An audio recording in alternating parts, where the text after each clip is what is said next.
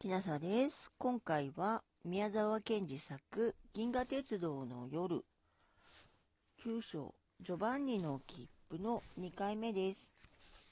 そしたらにわかにそこにつやつやした黒い髪の6つばかりの男の子が赤いジャケツのボタンもかけずひどくびっくりしたような顔をしてガタガタ震えて裸足で立っていました。隣には黒い洋服をきちんと着た背の高い青年がいっぱいに風に吹かれている欅の木のような姿勢で男の子の手をしっかり引いて立っていました。あらここどこでしょう？まあ綺麗だわ。青年の後ろにも一人、十二ばかりの目の茶色な可愛らしい女の子が黒い街灯を着て青年の腕にすがって不思議そうに窓の外を見ているのでした。あ、ここはランカシャイアだ。いや、コンネクテカット州だ。いや、あ、僕たちは空へ来たのだ。私たちは天へ行くのです。ご覧なさい。あの印は天上の印です。もう何にも怖いことありません。私たちは神に召されているのです。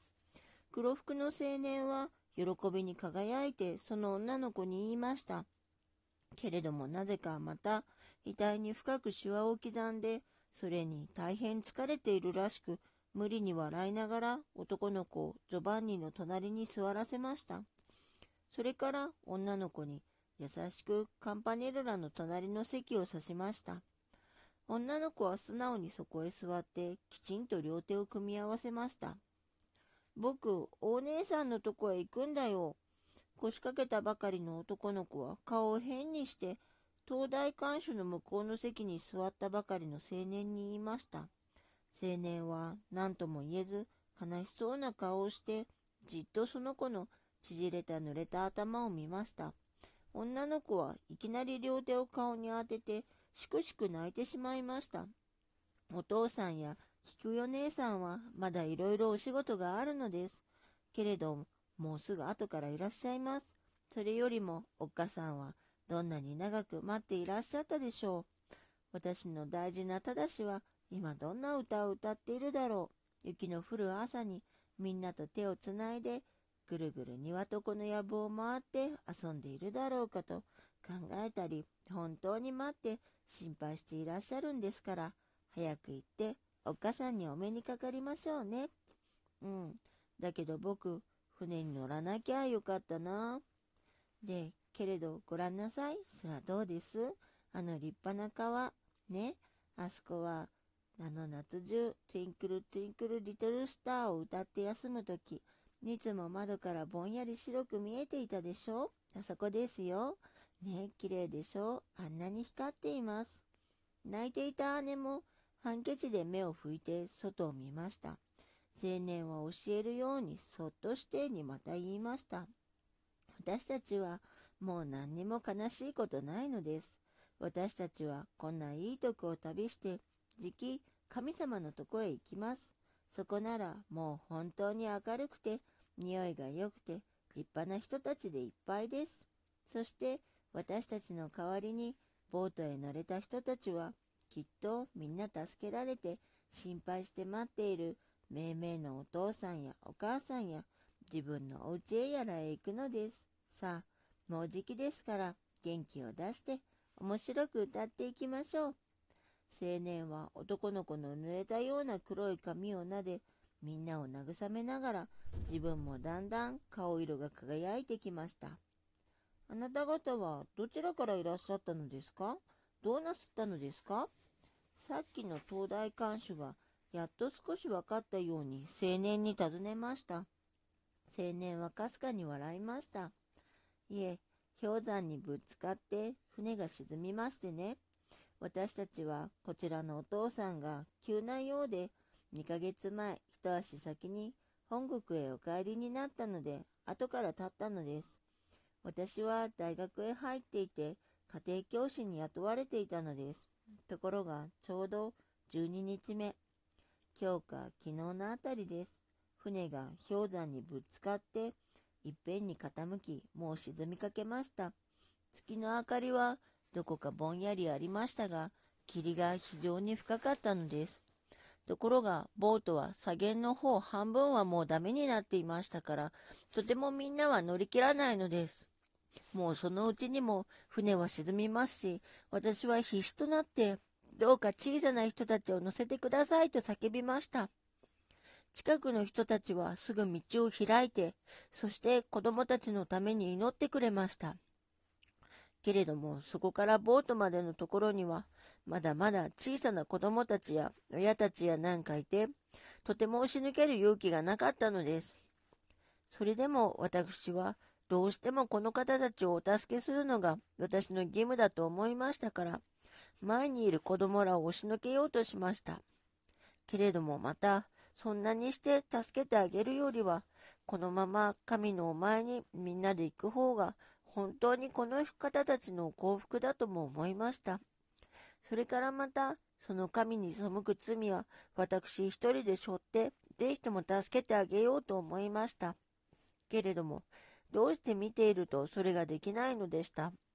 子供らばかりボートの中へ離してやって、お母さんが狂気のようにキスを送り、お父さんが悲しいのをじっとこらえて、まっすぐに立っているなど、とてももう腹渡もちぎれるようでした。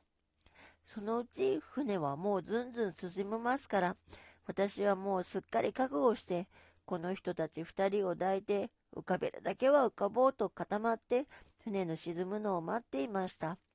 誰が投げたか、ライフブイが一つ飛んできましたけれども、滑ってずっと向こうへ行ってしまいました。私は一生懸命甲板の格子になったとこを話して、三人それにしっかりと寝つきました。どこからともなく、の声が上がりました。たちまちみんなはいろいろな国語でいっぺんにそれを歌いました。その時、にわかに大きな音がして、私たちは水に落ち、もう渦に入ったと思いながら、しっかりこの人たちを抱いて、それからぼーっとしたと思ったら、もうここへ来ていたのです。この方たちのお母さんは、一昨年亡くなりました。えー、ボートはきっと助かったに違いありません。何せ、よほど熟練な水夫たちが漕いで、素早く船から離れていましたから。そこらから小さな祈りの声が聞こえ、ジョバンニもカンパネルラも今まで忘れていたいろいろなことをぼんやり思い出して目が熱くなりました。ああ、その大きな海はパシフィックというのではなかったろうか。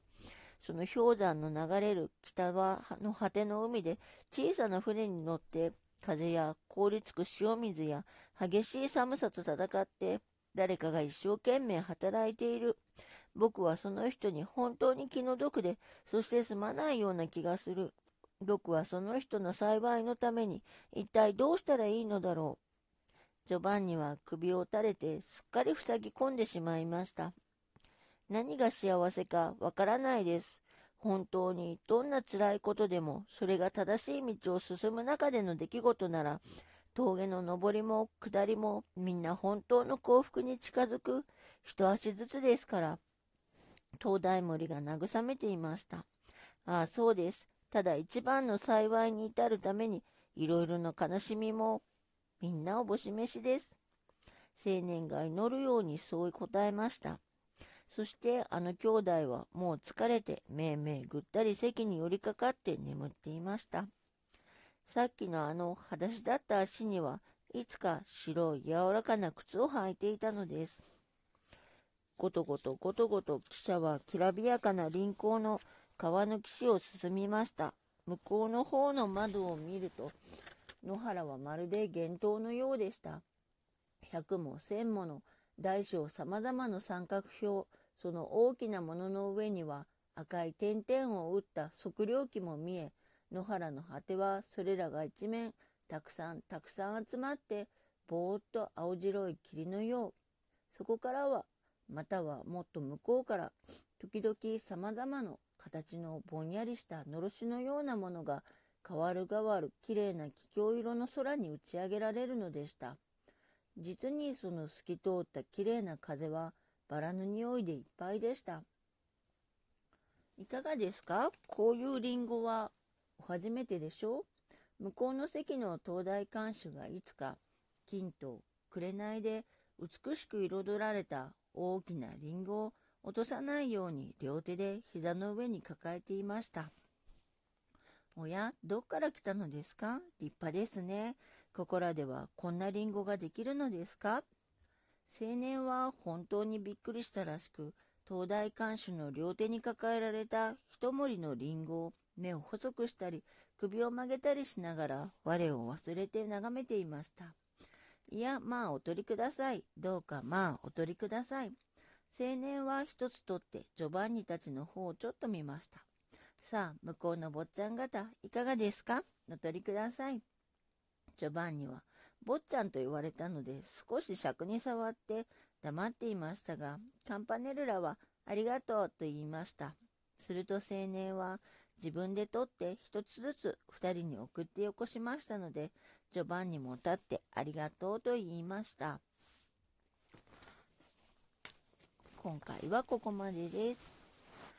宮沢賢治作「銀河鉄道の夜9章ジョバンニの切符」2回目でした。もしあなたが聞いていらっしゃるのが夜でしたらよく眠れますようにおやすみなさい。